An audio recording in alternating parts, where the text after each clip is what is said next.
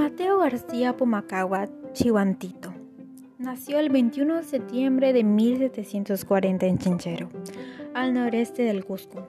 Fue hijo de Francisco Pumacagua, inca, quien heredó el cacicazgo de Chinchero.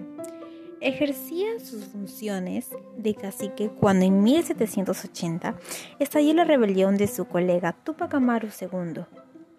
Al enterarse, Pumacagua movilizó miles de indios de su provincia para auxiliar a los realistas en varios combates. Destacó especialmente en la defensa del Cusco en enero de 1781.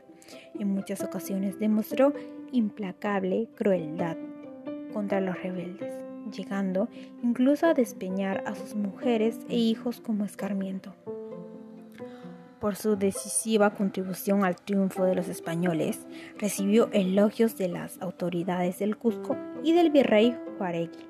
Incluso se hizo acreedor de una pensión vitalicia autorizada por el rey Carlos III.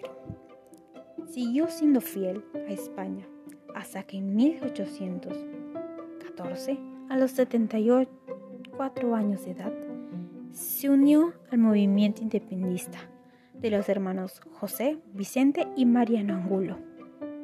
Después de participar en la toma del Cusco, Pumacagua se dirigió a la ciudad de Arequipa. Logró tomarla después de ganar en la batalla de Apacheta. Sin embargo, al poco tiempo fue derrotado por los realistas en la batalla de Umachiri, el 11 de marzo de 1815. Seis días después, lo capturaron y decapitaron en Sukwani.